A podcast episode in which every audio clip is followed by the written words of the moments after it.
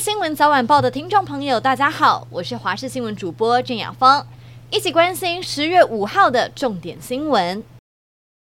小犬台风昨天在蓝屿气象站测到最大阵风风速每秒九十五点二公尺，是台东气象站设站一百二十六年以来的最高纪录。上一次在蓝屿刷新纪录的是一九八四年的亚力士台风，而小犬台风也在今天的八点二十分。短暂登陆恒春半岛，又回到了海上，快闪台湾，也让它完整的结构没有因此受到破坏。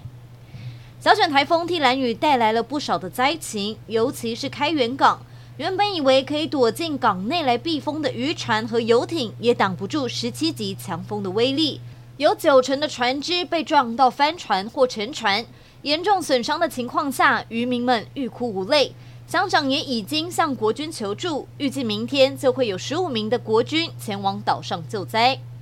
而豪雨也造成了秀姑峦溪暴涨，玉里大桥的桥墩不断地遭到冲刷，看来岌岌可危。南滨出海口全部都被漂流木给塞满，完全看不到水面。而通往赤科山的道路满地都是掉落的碎石，还把一旁的铁护栏给砸歪，看起来相当危险。还好，该路段早已经进行了预防性的封闭。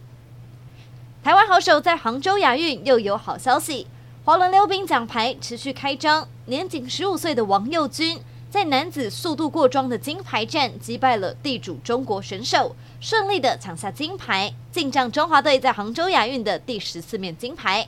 至于十六岁的黄品瑞，又一面铜牌入袋。另外，在女子复合弓团体金牌战，台湾女将黄义柔、陈怡萱、王绿云合力发挥，和强敌印度激战到最后一轮的三支箭才落败，最终是以两百二十九比两百三十一分之差落败，拿下银牌。日本甲府地方气象台在今天宣布，观测到富士山顶出现了今年首次的积雪，也就是所谓的初冠雪。位于山脚下的山梨县富士吉田市也宣布了富士山首次披上银装。气象台指出，今年的积雪比往年平均晚了三天，也比去年晚了五天。根据气象台的说法，富士山顶附近进入十月之后，受到上空冷空气的影响，气温一直在冰点以下，周边又下雨，直到四号的夜间才出现持续降雪。